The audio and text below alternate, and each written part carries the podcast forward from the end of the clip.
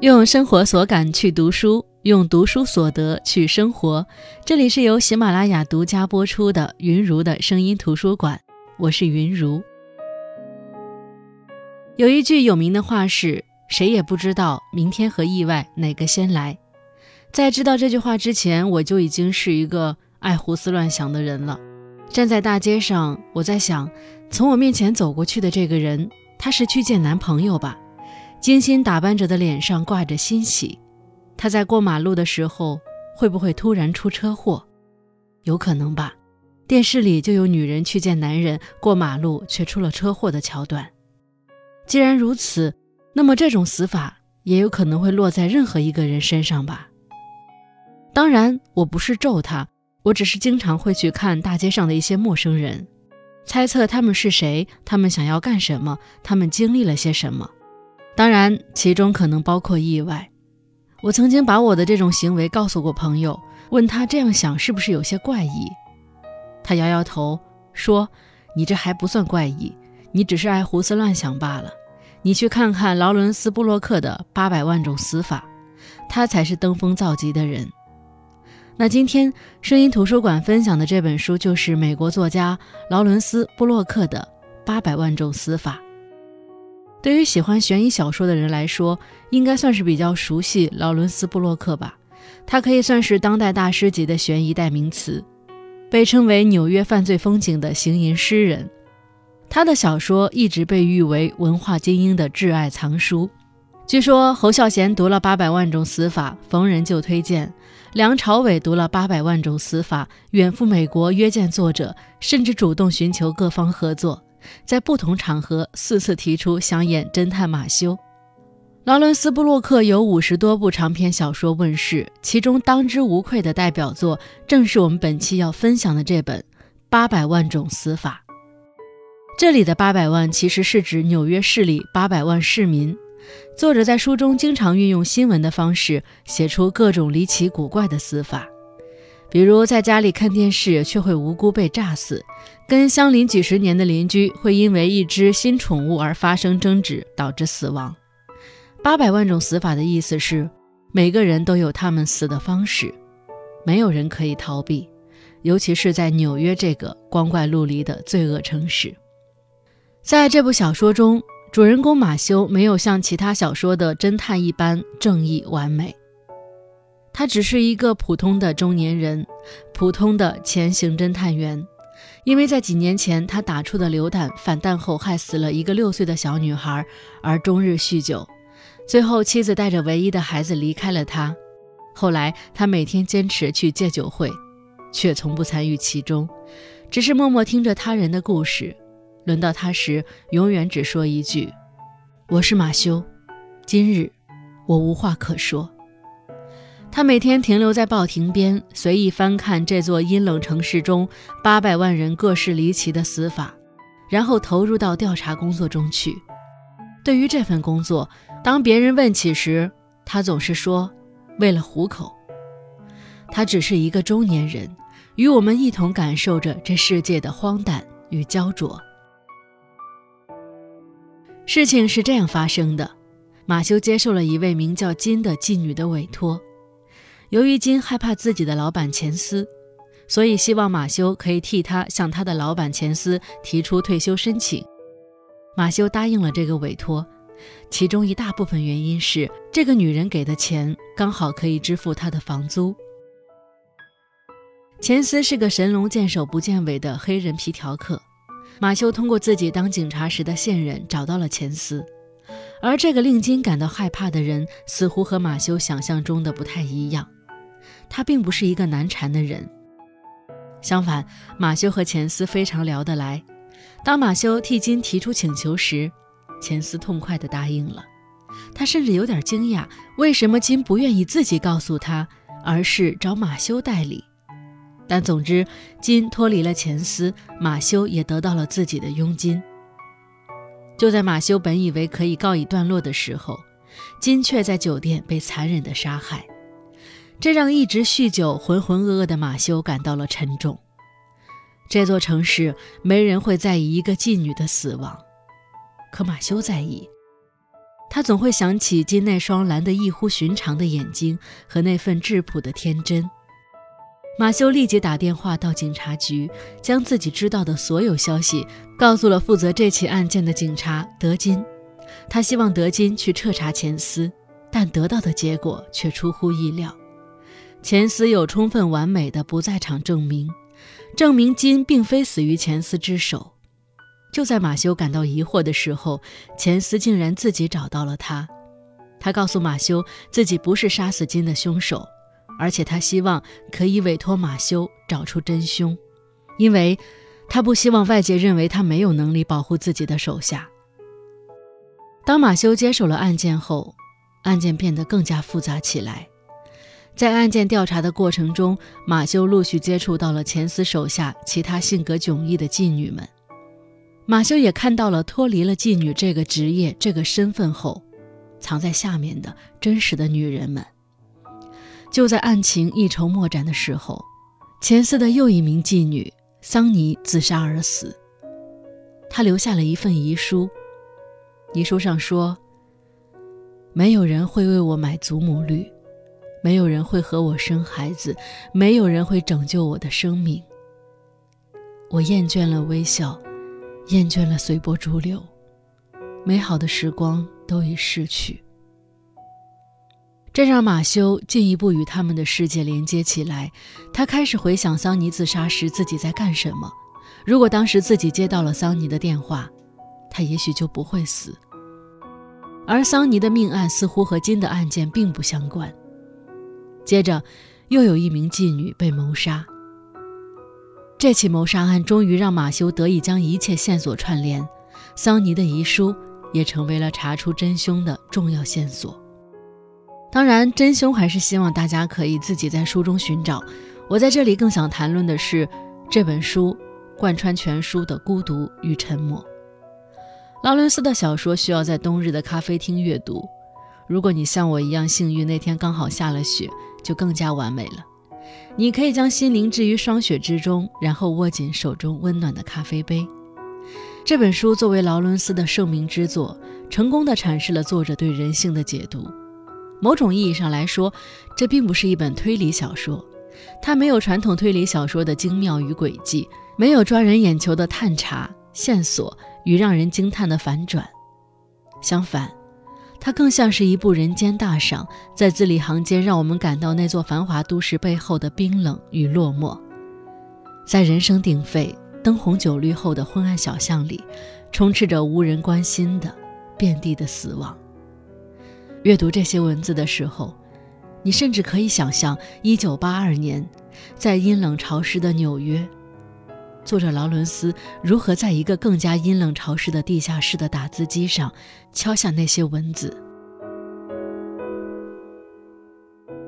这本书字里行间都透露着一种颓丧与孤独，就像主人公马修，他每天都在和酒瘾抗争，为了给孩子配一副牙套而奔波在大街小巷，寻找着委托人，希望帮委托人找到真相。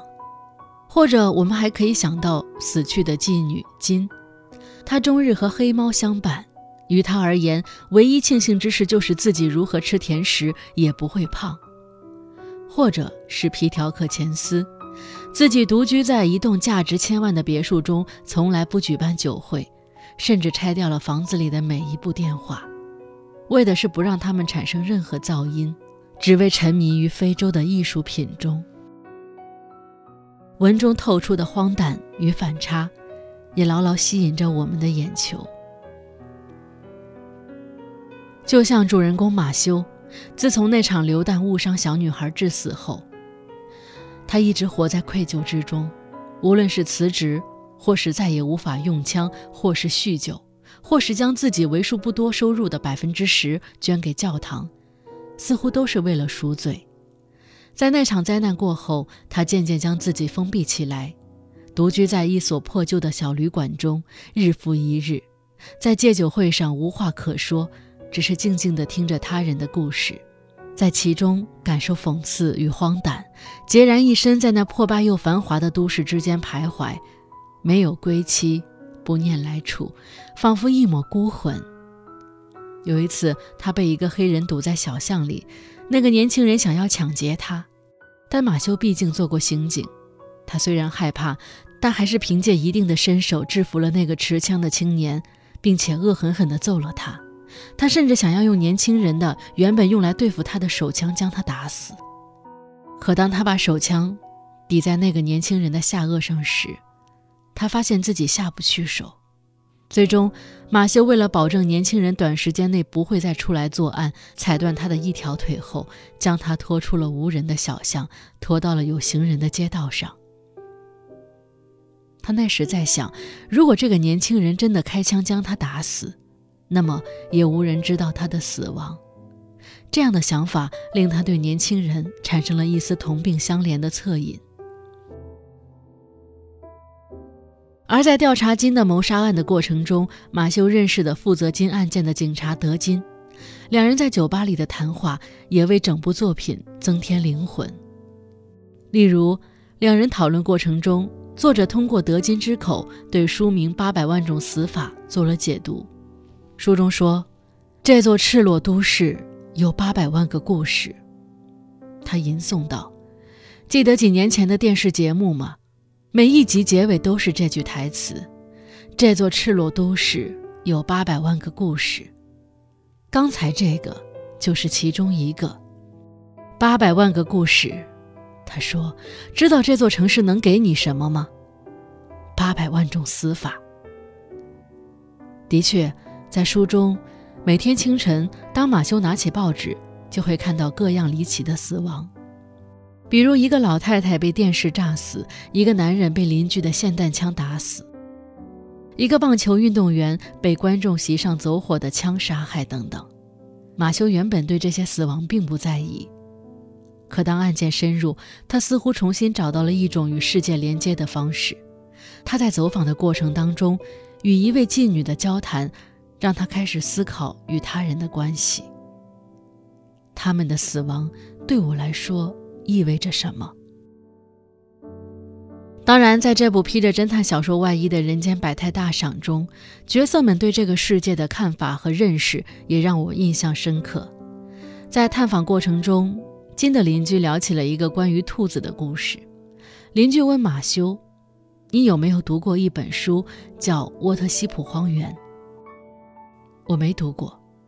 书里有个兔子定居点，大致算是半驯养的定居点。食物供应充足，因为人类会给兔子送食物，那儿算是兔子的天堂。但人类这么做是为了设陷阱抓兔子，时不时的做一顿兔子大餐。活下来的兔子从不提陷阱，从不提那些被杀的同胞。他们有一条不成文的规矩：假装陷阱并不存在，死去的同胞也从没存在过。他说话时本来望向一旁，此刻。却直视着我的眼睛。你知道吗？我觉得纽约人就像那些兔子，我们为了这座城市能提供的东西住在这儿，比如文化、工作机会、便捷等等。但每当这座城市杀死我们的朋友和邻居，我们就会转开视线。哦，我们读到消息，我们讨论一两天，但然后我们就把事情忘得一干二净。否则，我们就必须为此做些什么，而我们什么都做不到；或者，我们就必须搬走，但我们不想搬走。我们就像那些兔子，对不对？是啊，我们小时候或多或少都会有一些英雄情节，觉得自己总有一天可以拯救他人于水火，觉得自己可以拥有改变世界的能力。可当我们渐渐长大，我们就开始明白，我们改变不了世界，也拯救不了他人于水火。我们自身就生活在水火之中，有时连自救都变得非常困难。我们开始麻木，开始觉得无所谓。当初的炙热慢慢冷却，儿时的梦想会变成他人饭桌上的笑料。我们用一切可以分散自己注意力的东西，将自己从疲惫当中解救出来，哪怕只有那样一小会儿。我们迷恋上即时的快感，我们享受通过小小的屏幕去窥探那些我们无法触及的生活和美景。我们借助他人的眼睛去观察世界，我们沉浸其中，我们又无法自拔。我们对着一块小小的屏幕又哭又笑，我们在网络上和他人大谈特谈千里之外的事情，却忘了我们自己其实被困在一个小小的茧房里，而那些我们为之沉迷的，从不曾真实发生在我们身上。所有一切，不过是虚拟的幻觉，而我们沉溺于这一切与我们无关的幻觉之中。在书籍的最后，在戒酒会上，马修终于不再是千篇一律的那一句：“我是马修。”我今天无话可说，在结尾，他说：“我是马修，我酒精成瘾，然后全世界最他妈要命的事儿发生了，我开始哭泣。”马修本人在这趟探求真相的旅途中，找到的不仅仅是凶手，也有他自己，而这些也必由他本人经历反思后才能达成，他必须切身的经历。就像他说的：“我坐在角落里，竭力抵抗阵阵袭来的绝望。”是啊，我们自己的人生就要自己去经历。无论我们自己的人生是七零八落还是四平八稳，它就是我们真实的人生。它上面点缀的是星光宝石也好，是鲜血泪水也好，它都是我们的人生。我们不能为了寻求虚幻的快感而抛弃真实。对于我们来说，真实擦过我们脸颊的一颗沙粒，远比屏幕中的一次潮汐更加迷人。